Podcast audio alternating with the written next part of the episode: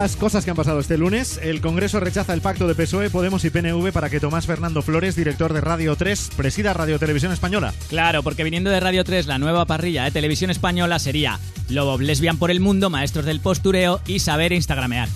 El presidente del PP en Andalucía, Juan Manuel Moreno Bonilla, se posiciona a favor de la candidatura de Soraya Sáenz de Santa María a presidir el partido. Cuando a Soraya le han dicho que Moreno Bonilla la apoyaba, ella ha dicho, ah, genial, qué ilusión. ¿Ese señor quién es? Carles Puigdemont pide al Govern que cumpla con la ley que exige que cubran los gastos de tener un despacho y seguridad como expresidente. Y que venga Ambrosio a hacerme torres de Ferrero Rocher, ha dicho Preislermont. La Unión Ciclista Internacional absuelve a Chris Fromm de dopaje y podrá correr el Tour de Francia que comienza este sábado. Que no sé qué es peor, porque correr el Tour es un palizón, ha dicho Froome.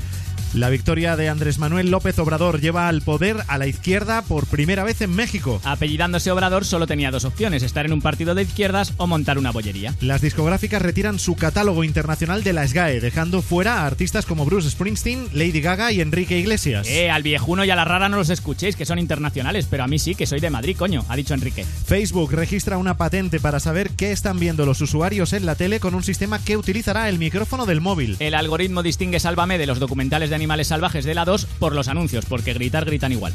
Hoy es lunes 2 de julio de 2018. Tal día como hoy, hace 30 años, un abuelo contó la última batallita a su nieto. Hoy ese nieto cuenta a su hijo sus batallitas, pero en el Fortnite.